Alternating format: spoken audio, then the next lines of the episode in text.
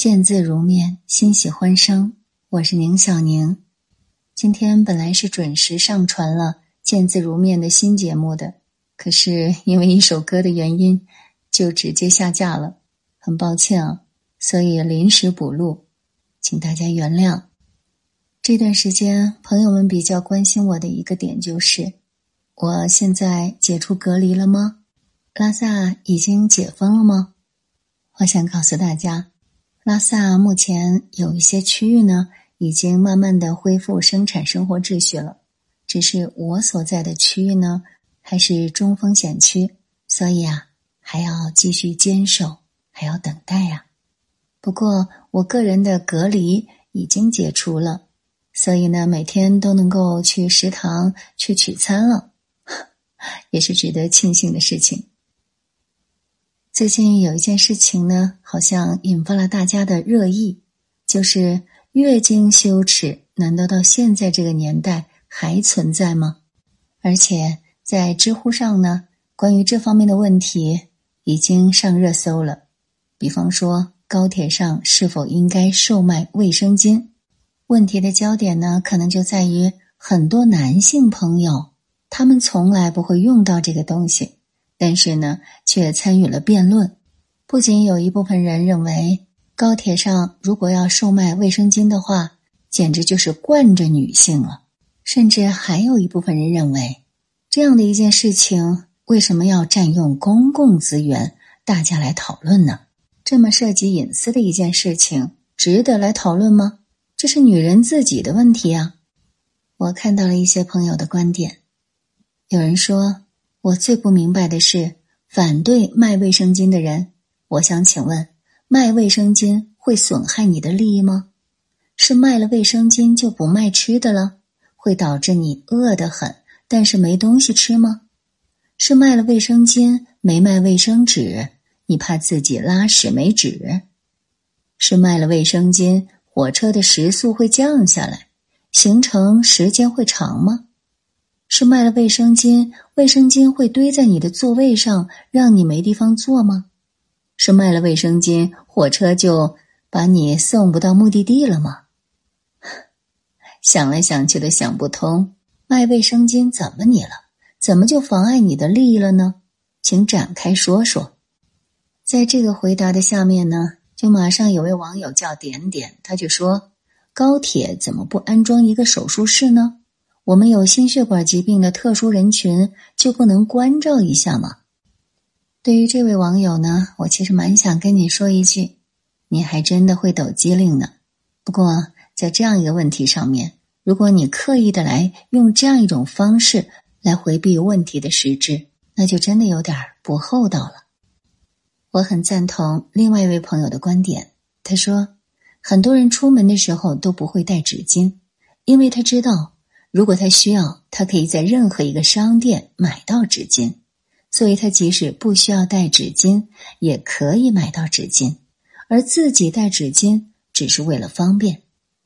而女性出门带卫生巾，是因为她知道不是所有地方都有卫生巾卖。如果她需要卫生巾，很有可能买不到，所以她只能选择自己带。只是女人不是永远这么完美的。他也会有失误的时候，所以他想要个弥补他失误的兜底方法，就像想上厕所没带手纸一样的弥补失误的方法。结果他就会被打成特权吗？是啊，你想想看，其实，在高铁上售卖卫生巾只是为了应急而已，对吧？我相信，在这个世界上，没有一个女人会有这样一种想法。我自己知道我哪天来例假，但是我偏偏就是不带卫生巾，就是想看看你们高铁上的服务有多周到。不会有这样的人吧？当然，如果有人认为在这个世界上，女人的这些问题都属于私密问题，不应该拿出来占用公共资源，大家讨论，我就觉得。这样想的朋友实在是太过于封建了吧？大清已经亡了呀！但凡您带有一点共情的心理，这样设身处地的想一下吧：如果你自己的姐妹，或者说你的女性亲戚、你的女同学、女朋友，他们没有带卫生巾，结果呢，上了高铁，例假不期而至，那该怎么办呢？你会马上去指责他们？自己的身体自己不清楚吗？而且这么私密的事情，你抖露的全车厢的人都知道了，你就不知道羞耻吗？如果你真的会对这些女性说出这样的话来，提出这样的质问来，那我倒觉得你还是回炉重造吧。本来这样一个事情就是女性出于无奈之下的求助，结果呢却被当成了有意为之。甚至是不知羞耻。如果抱有这样想法的男性朋友多起来，我觉得这个世界都不会好了吧？但凡有一点点共情的心理，都不会站在制高点，从这样一个角度去指责女性、羞辱女性、为难女性。如果在高铁上、在飞机上，女性朋友真的遇到了这样的问题，千万不要在乎那种什么月经羞耻。请大胆的说出你的需求，相信我，这不是罪。正如最近我也遇到了一个似乎在所有人看来应该是有点羞耻的问题。事情是这样的：从八月十一号接到通知，我们要进行三天的全程消杀，然后大家要收拾行李入住单位的宾馆，为了方便工作。可是我收拾行李的时候呢，匆匆忙忙，竟然忽略了最重要的内裤，因为当时想的太多了。你看，我连墨水啊、钢笔啊、画笔，还有垃圾袋、奶粉、谷物圈什么的都带了，但是内裤呢，因为穿在身上，反而忽略了。结果这全程消杀的时间啊，往后是一推再推，后来干脆就不提了。就这样，一条内裤每天晚上洗，白天穿。缺乏常识的我就没有意识到这样做的后果。这样撑过了二十天之后呢，突然发生了难言之隐。当时我想的很简单，以为只要坚持洗澡就会没事儿了。我还跟同事说，最近啊，不知道为啥有点异样。我甚至还有两天干脆不穿内裤。以为多透透气就会好的，现在想起来真的是好幼稚。但是紧接着我就知道这些都不管用，的确是无法忍受了。我就着急了，马上呢去问姐姐，姐姐让我马上去买药。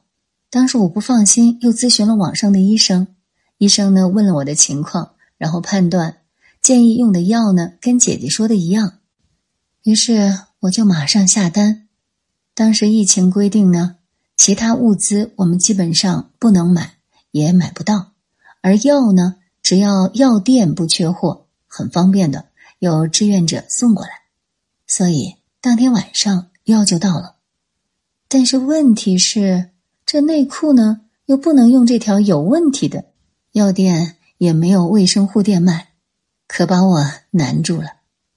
我只能够向办公室的后勤人员求救。这位后勤是位女性，只是我没想到，当我说明了我的具体情况之后呢，她的回复除了办不到，就是确实做不到，要么就是你先克服一下。我能够全程感受到，他说这些话的时候，内心没有丝毫的波澜，面无表情。所以当时我就怒了，我是一线工作人员，她是后勤保障人员，而且她也是女人呢。如果这个事情不能够及时的治疗，对身体影响还是蛮大的。而且如果我能够克服的话，我干嘛要找你求助呀？我们一线人员本来就不能随意买东西，而你是后勤人员，本来就需要联系各种生活物资，你又怎么可能会买不到呢？所以我在想，但凡他还有一点点人类的这种悲悯心吧，他只要对我说：“我去帮你联系一下。”哪怕当时他是骗我，最后再告诉我他无法解决，我真的都不会在一千多人的工作大群里去撕他。而我得到了这样的答复，正在我不知所措的时候，看到了工作大群里有一堆人正在点赞办公室后勤保障做得好呢。气不过的我，就马上发出了那句话：“我说，办公室的某某同志面对员工求助，冷漠无情，高高在上，让人心寒。”瞬间就显示有近二百人已阅。电话马上就过来了，这是人力资源的主任，他好言好语的让我撤回那句话，说马上想办法解决。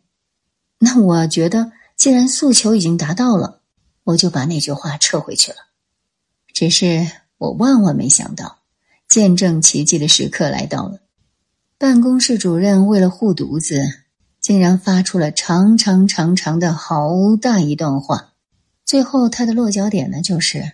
我在一个一千多人的工作大群当中，竟然不知羞耻的把自己的这方面的隐私说了出来，重点是还指责我人身攻击。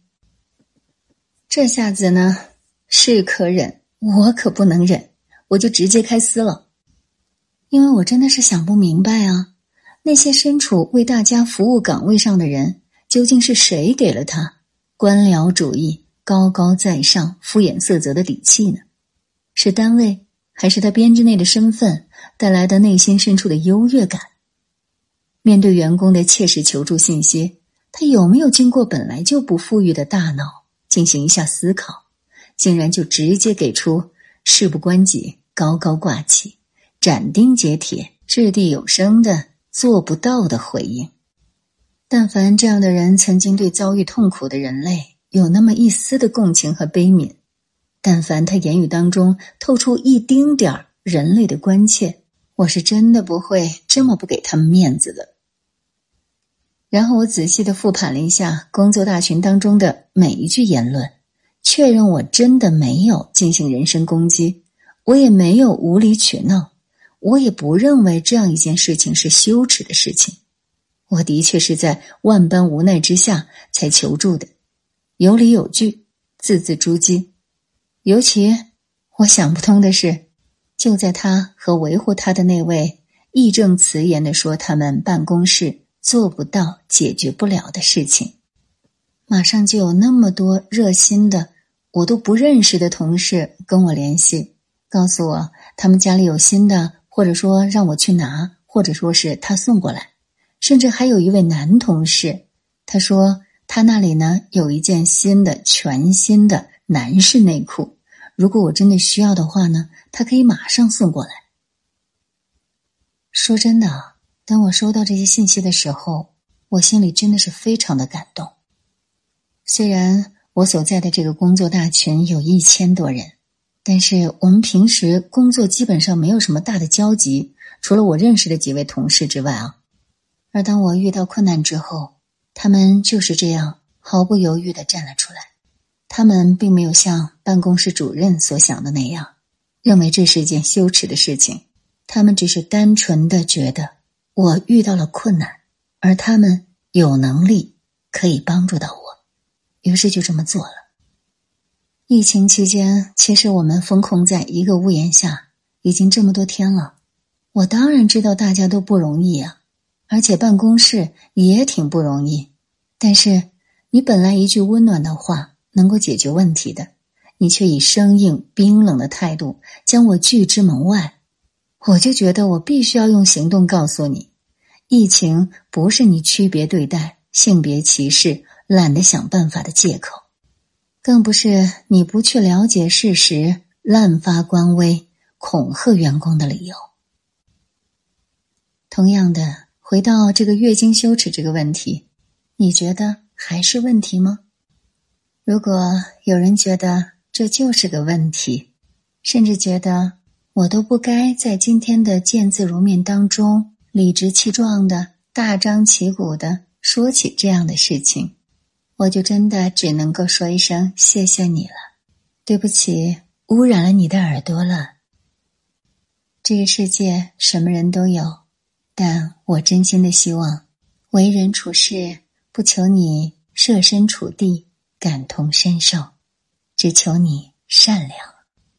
当善良的人多了起来，真诚的关心多了起来，这个世界会不会越来越好呢？